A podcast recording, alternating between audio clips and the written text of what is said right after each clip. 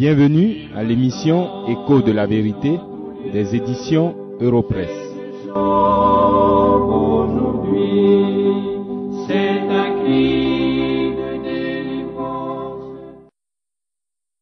Le récit biblique que nous allons regarder ensemble aujourd'hui est celui que vous trouverez dans l'évangile de Jean au chapitre 4. Sa rencontre avec la femme samaritaine est l'un des épisodes les plus connus de la vie du Seigneur Jésus-Christ. Comme le temps ne nous permet pas de lire ce long texte, je vous en rappelle les grandes lignes. Jésus, accompagné de ses disciples, quitta la Judée au sud du pays d'Israël pour retourner en Galilée au nord. Pour ce voyage, Jésus choisit de traverser la Samarie, la région au centre du pays. Cet itinéraire logique et normal en apparence était en fait exceptionnel pour ces Juifs, car les Juifs n'avaient pas de relation avec les Samaritains. Arrivé près de la ville de Sichar, en Samarie, Jésus, fatigué, s'assit au bord d'un puits. Ses disciples se rendirent à la ville pour acheter des vivres. Une femme de Samarie vint au puits pour puiser de l'eau. Jésus lui demanda à boire. Une conversation inimaginable s'engagea alors entre Jésus et la Samaritaine. Cette conversation s'acheva par la conversion de la femme et d'un grand nombre de Samaritains. En regardant ces versets du chapitre 4 de l'évangile de Jean, je veux vous faire remarquer combien le salut que donne le Seigneur Jésus est surprenant. La première chose que je relève, c'est que pour cette femme, le jour de sa rencontre avec le Sauveur était une journée ordinaire, une journée comme les autres. Elle se rend au puits aux environs de midi, c'est-à-dire douze heures de la journée. C'était sans doute son habitude de faire ainsi. En général, les femmes se rendent au puits tôt le matin, pendant qu'il fait encore frais. Elles vont ainsi chercher l'eau pour les besoins de la maison, avant de vaquer à leurs autres occupations.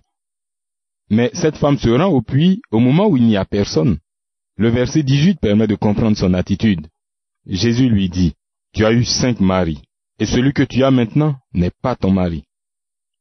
Nous pouvons donc dire que c'était une femme de mauvaise vie, pour elle, la journée au cours de laquelle elle va rencontrer le Seigneur est une journée comme les autres. Comme à son habitude, et pour fuir le regard méprisant des autres femmes du village, cette Samaritaine va puiser de l'eau pendant que le soleil brille.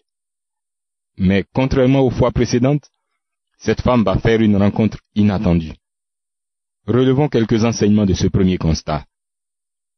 Il n'y a pas de jour spéciaux et particulier pour rencontrer le Sauveur. Jésus-Christ est le même, hier, aujourd'hui et éternellement. Il est présent et toujours à l'œuvre dans vos journées ordinaires comme dans vos situations exceptionnelles. Vous ne devez donc pas attendre des occasions spéciales pour chercher le Seigneur. Deuxièmement, les croyants ne doivent pas penser que le Seigneur œuvre plus efficacement dans certaines cérémonies que dans la vie de tous les jours. C'est au Fils de Dieu lui-même que nous devons nous attacher et non aux circonstances qu'il peut favoriser ou empêcher. Pour certains, lors d'une grande campagne d'évangélisation, Dieu agit davantage que lors d'une étude biblique ordinaire. Lorsque vous vous asseyez pour écouter une émission comme vous le faites en ce moment, ils estiment qu'il n'y a pas grand-chose à espérer. Le Seigneur nous montre aussi que la rencontre avec le Sauveur est toujours inattendue pour le pécheur. Aucun homme ne peut dire d'avance quel cœur le Seigneur convertira et dans quelles circonstances. C'est pourquoi vous ne devez pas mépriser les appels à la repentance que Dieu vous adresse par ses serviteurs et dans sa parole de grâce, la Bible. Car personne ne peut prendre rendez-vous avec le miracle de Dieu. Enfin, ne minimisez pas l'œuvre que Dieu accomplit. Dans l'évangile de Luc au chapitre 15 et le verset 10, le Seigneur déclare qu'il y a de la joie devant les anges de Dieu pour un seul pécheur qui se répand. Dieu lui-même se réjouit ainsi de la conversion d'un seul pécheur. Alors apprenez à faire de même, vous qui cherchez le grand nombre et qui trouvez votre gloire dans vos statistiques.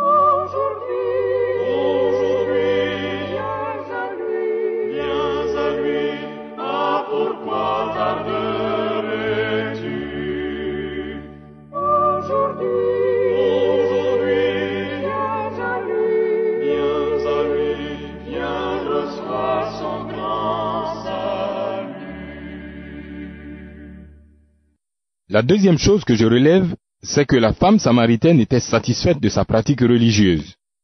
En cela, elle est bien l'image de la plupart d'entre vous qui m'écoutez.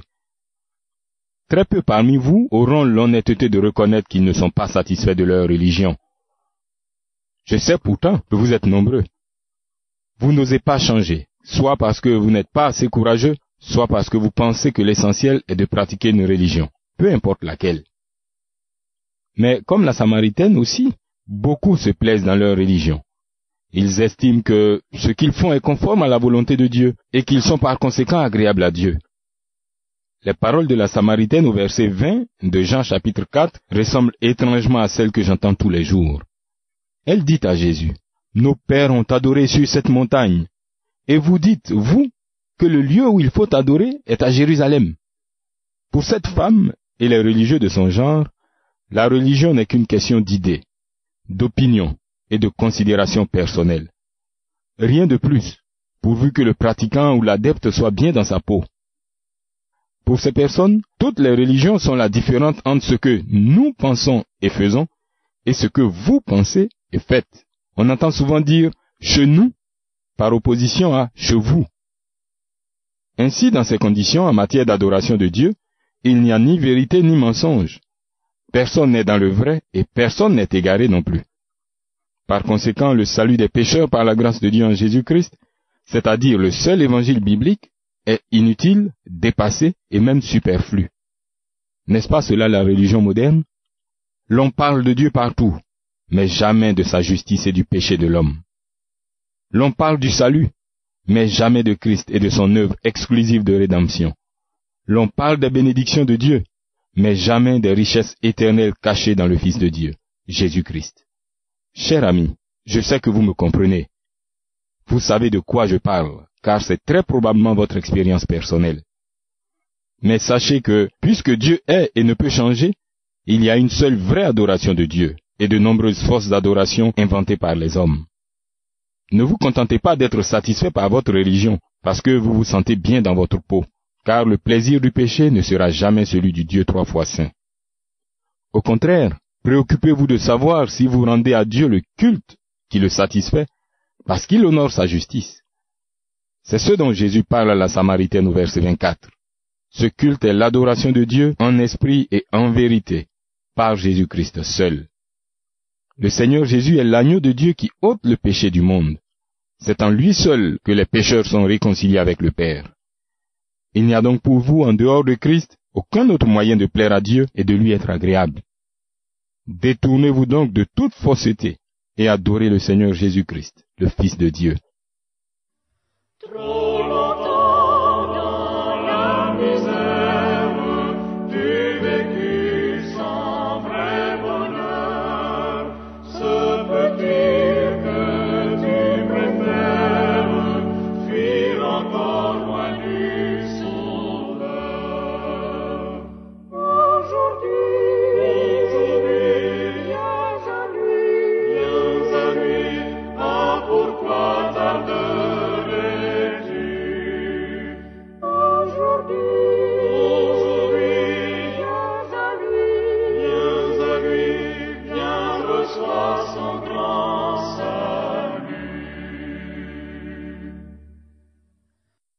La troisième et dernière chose que je relève, c'est que la Samaritaine a été totalement transformée. En se rendant au puits ce jour-là, cette femme de Samarie n'avait aucun projet particulier concernant sa relation avec Dieu. Elle n'y allait pas pour rencontrer le Fils de Dieu. Elle allait seulement chercher de l'eau comme d'habitude. Mais le Seigneur Jésus, lui, ne faisait rien par habitude ou par hasard. Il est le Fils de l'homme qui est venu chercher et sauver ce qui était perdu. Cela est confirmé par cette déclaration des versets 4 et 5 que je cite. Comme il fallait qu'il passe par la Samarie, il arriva dans une ville de Samarie, nommée Sichar. Comprenez-vous cela? Il fallait que Jésus passe par la Samarie pour chercher et sauver une brebis perdue de la véritable maison d'Israël. Aujourd'hui, nous ne voyons plus le Seigneur de nos yeux, cependant il continue de chercher et sauver les brebis égarées. Il vient à votre rencontre dans la prédication de sa parole, comme c'est le cas pour vous en ce moment. Comprenez qu'il fallait que le Seigneur Jésus vous parle aujourd'hui, et c'est ce qu'il est en train de faire, même si c'est par la bouche d'un pécheur comme vous. Et il se glorifie en cela, car comme dit l'Écriture, il a plu à Dieu dans sa sagesse de sauver les croyants par la folie de la prédication. C'est par la proclamation de cet évangile qui concerne le Seigneur Jésus-Christ que Dieu fait naître de nouveau le pécheur et lui donne la foi. Le salut et la transformation radicale de la femme samaritaine illustrent bien cette vérité. Cette femme qui venait au puits à une heure anormale pour se cacher de la foule et des regards méprisants est une personne totalement transformée à la fin de sa conversation avec le Fils de Dieu. Écoutez les versets 20 à 30 que je lis. Alors la femme, ayant laissé sa cruche, s'en alla dans la ville et dit aux gens, Venez voir un homme qui m'a dit tout ce que j'ai fait. Ne serait-ce point le Christ? Il sortit de la ville et il vint vers Jésus. Quel miracle Quelle transformation Cette femme qui fuyait la foule est maintenant poussée vers elle, librement et volontairement. Cette femme déclare à tous qu'elle est une personne de mauvaise vie. Elle ne conteste plus cela et ne se justifie plus parce qu'elle a rencontré le Fils de Dieu, Jésus-Christ, celui qui est sa justice. Cette femme est désormais digne de confiance. Les gens de la ville ont cru ce qu'elle a dit et sont allés vers Jésus. L'histoire de la femme samaritaine confirme une fois encore que la foi vient de ce qu'on entend, de la parole de Christ. Car l'évangile, la bonne nouvelle, est la puissance de Dieu pour le salut de quiconque croit.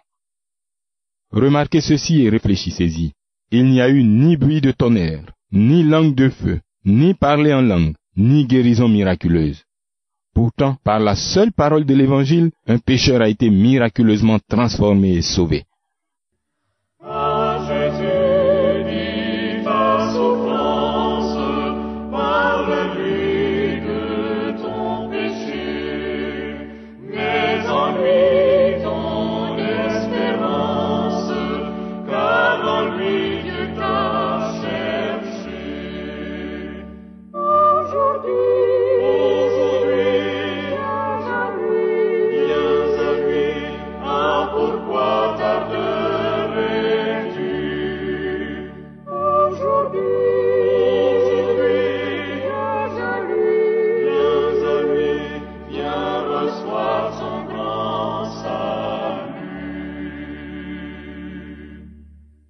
C'est avec ces paroles du Seigneur Jésus en Luc 17, 20 que je terminerai cette émission. Le royaume de Dieu ne vient pas de manière à frapper les regards. On ne dira point, il est ici ou il est là, car voici, le royaume de Dieu est au milieu de vous.